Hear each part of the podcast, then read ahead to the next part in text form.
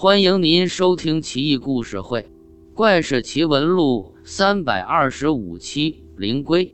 东晋成帝司马衍咸康年间，豫州刺史毛宝戍守诸城，也就是今天的湖北省武汉市新洲区。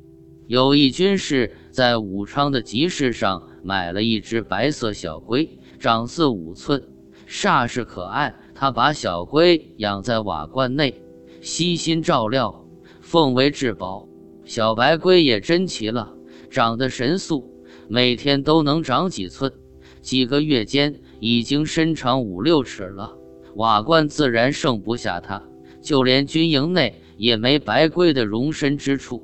几个兵痞甚至还商量着想把白龟偷偷杀死煲汤喝。军士明白，再不把白龟放养，就可能害死它。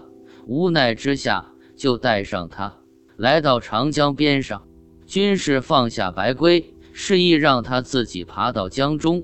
白龟死活不动，眼巴巴地看着军士。军士不禁垂泪，说道：“咱俩也算有缘，可天下没有不散之筵席啊！你我缘分尽了，军营里没你的地，再不走，你就成了人家的滋补品。我能忍心吗？”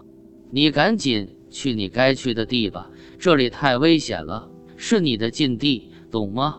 白龟似乎明白了，一步三回头，终于爬进了长江汹涌的波涛里。军士蹲在江边，伤心难过了良久，这才回到军营。后来，诸城遭到北方羯族人建立的后赵大军的攻击，晋军惨败，诸城失守。东晋败兵跳长江逃难的数以千计，但江水湍急，大多被淹死。养白龟那哥们身上的甲胄还没脱下，就跟着跳入长江。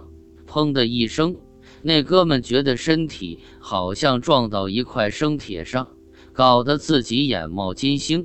好容易才缓过神来，定睛一看，自己不但没有沉入江水之下。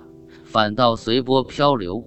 这时，身下白龟探出头来，眼睛滴溜乱转，好像很开心的样子。军士这才看出，正是当日放养的那只白龟呀。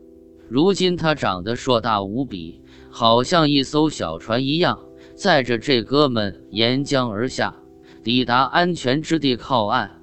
那哥们上了岸，再回身看时。大白龟早不见踪影，这回缘分肯定尽了。白龟通灵，真是义薄云天呀！